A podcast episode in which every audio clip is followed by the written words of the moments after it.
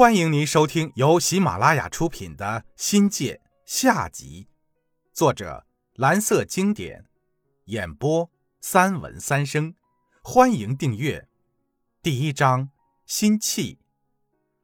罕见，老牌名校两年换三任校长。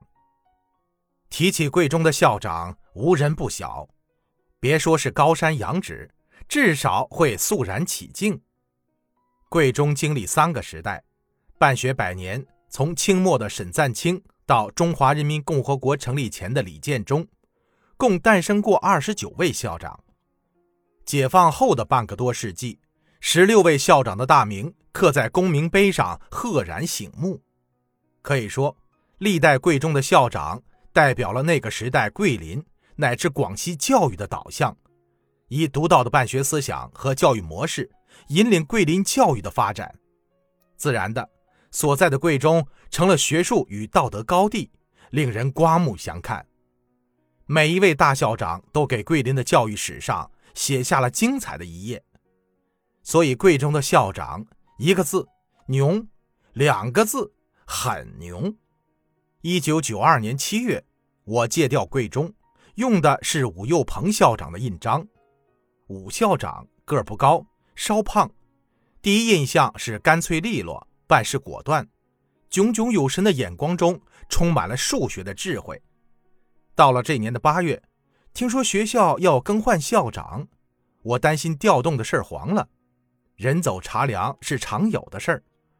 二十世纪九十年代，我只是一个只管教书不过问政治的角儿，但牵涉到自己的调动，想不关心都不行。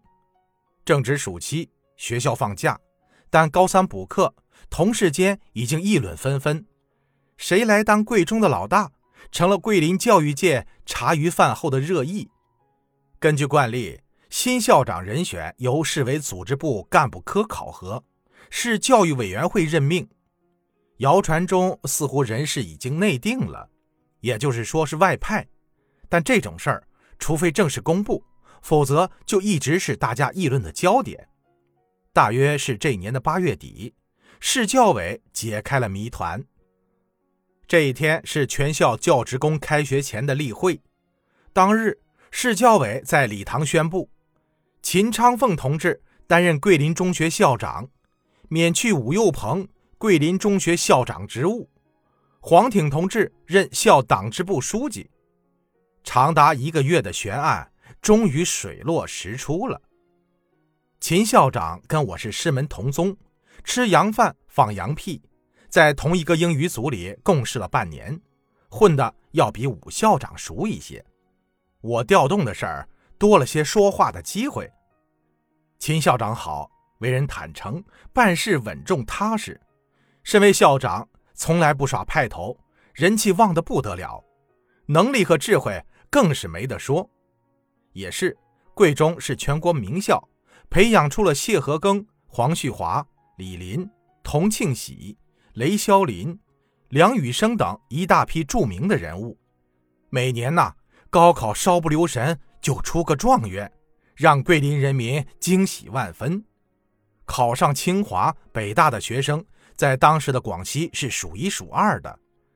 担任贵中的校长，没点水平肯定是不行。令我好奇的是，武校长退下来的去留问题。大家知道，中国的干部政策从法理来说是废除了干部的终身制，干部能上能下，能官能民，是现代社会政治体制的新常态。但干部的留用实则是换汤不换药的做法。可贵中就是贵中，因为有府学文化的侵染，老师们儒雅大度，淡泊功名。内化到具体的行为上，就是武校长下任后，在数学教研组当了一名普通的人民教师，那种归隐田园、宁静致远的修身之道，让人折服。而这个传统一直延续到了现在。先有潘小安的中流隐退，后有赵一战、卢飞跃的巅峰修道。贵中的这块风水宝地，人杰地灵，大凡贵中的老师更是不离不弃。与贵中厮守终身。大有生是贵中人，死是贵中鬼的悲壮情怀。听人说，市里曾多次向贵中要管理干部，可老师不愿走，上峰也没有办法。一直到二十一世纪，郭建雄到了一中，李山到了四中，才开了干部外派的先例。这些都是题外话。一九九四年的九月。秦昌凤校长又换成了蒋平校长，秦昌凤校长转眼间变成了秦昌凤老师。贵中行政干部风清正气的品格又在秦校长身上再现，谢官为民在贵中成为常态。不过，在英语组里，我们还是习惯叫秦校长。就这样，老牌名校两年更换三任校长，实属罕见。学校频繁易主，不利于领导班子的稳定，其弊端显而易见。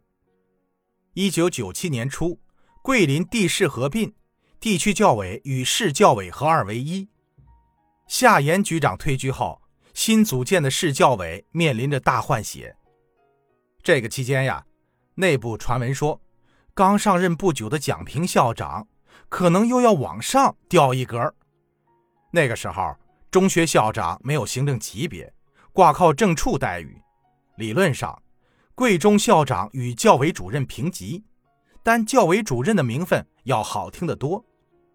最后呢，教委主任在邓建民先生和蒋平校长两者间选一。正式的竞聘会也是在贵中的大礼堂，我们呢都成了吃瓜群众，都认为蒋校长当选是十拿九稳的。结果呢，是邓建民成了主，蒋平留任贵中当校长。蒋平校长没走，是贵中的荣幸，才有了贵中后来十年的辉煌。听众朋友，本集已播讲完毕，感谢您的收听，精彩继续。